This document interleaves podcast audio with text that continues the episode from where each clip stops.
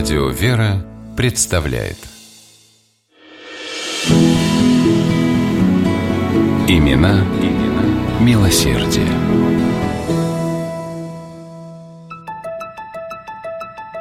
Когда Митенька Смолин, 20-летний сын богатого уральского купца, получил в наследство 4 миллиона рублей, неслыханные для середины XIX века деньги, многие за его спиной скептически усмехались.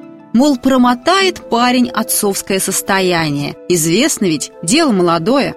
Но парень оказался умен и серьезен не по годам. Так распорядился унаследованным капиталом, что буквально за пару лет сумел его не только не растратить, но и многократно приумножить.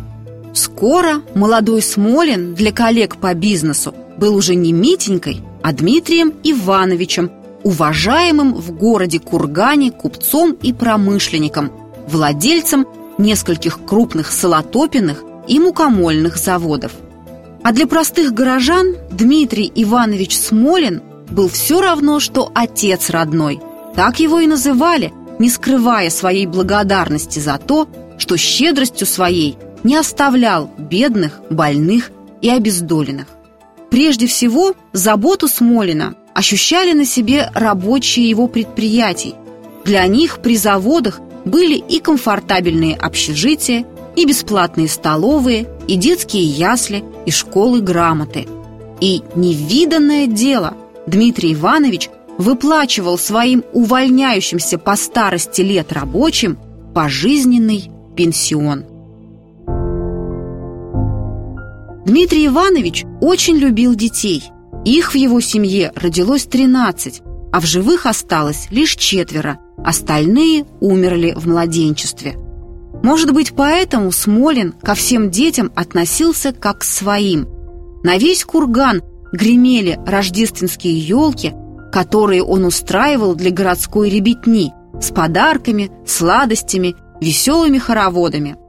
Смолин опекал городские учебные заведения. Для Курганской прогимназии он покупал учебный инвентарь и книги, заботился о беднейших гимназистах, назначая им стипендии. Огромную заботу проявлял Дмитрий Иванович по отношению к сиротам, он не просто состоял в губернском попечительстве детских приютов, но и вносил огромный личный вклад в дело создания подобных учреждений. Смолин постоянно жертвовал немалые суммы городскому приюту «Надежда», а в 1888 году купил в Кургане большой двухэтажный дом и открыл в нем детское Николаевское убежище. Не было в Курганском уезде такой богадельни, куда Смолин не направлял бы своих щедрых пожертвований. А во Владимирскую богадельню города Кургана еще и регулярно на безвозмездной основе поставлял муку со своего завода. Заключенным курганской тюрьмы он подарил библиотеку, а на Пасху устраивал для узников праздничную трапезу.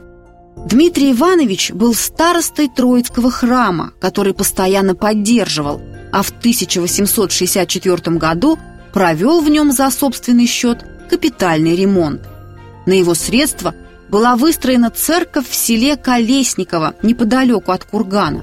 Когда в 1896 году был заложен храм во имя святого благоверного князя Александра Невского, Смолин взялся финансировать его строительство – выделив 100 тысяч рублей серебром.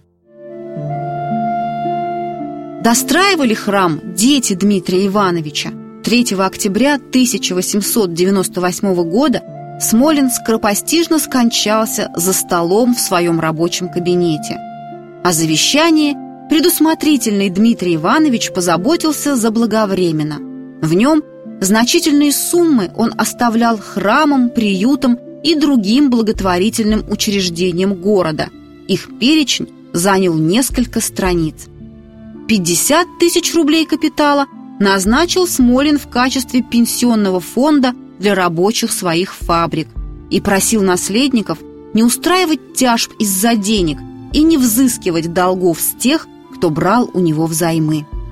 «Завещаю жить в любви и согласии, и тогда мир Божий пребудет между вами». писал Дмитрий Иванович. И сегодня среди жителей города Кургана немного найдется таких, кто не знал бы имя Дмитрия Ивановича Смолина. Практически каждый покажет, где находится памятник благотворителю. А на вопрос «Кто такой был этот Смолин?» ответит «Как кто? Отец родной».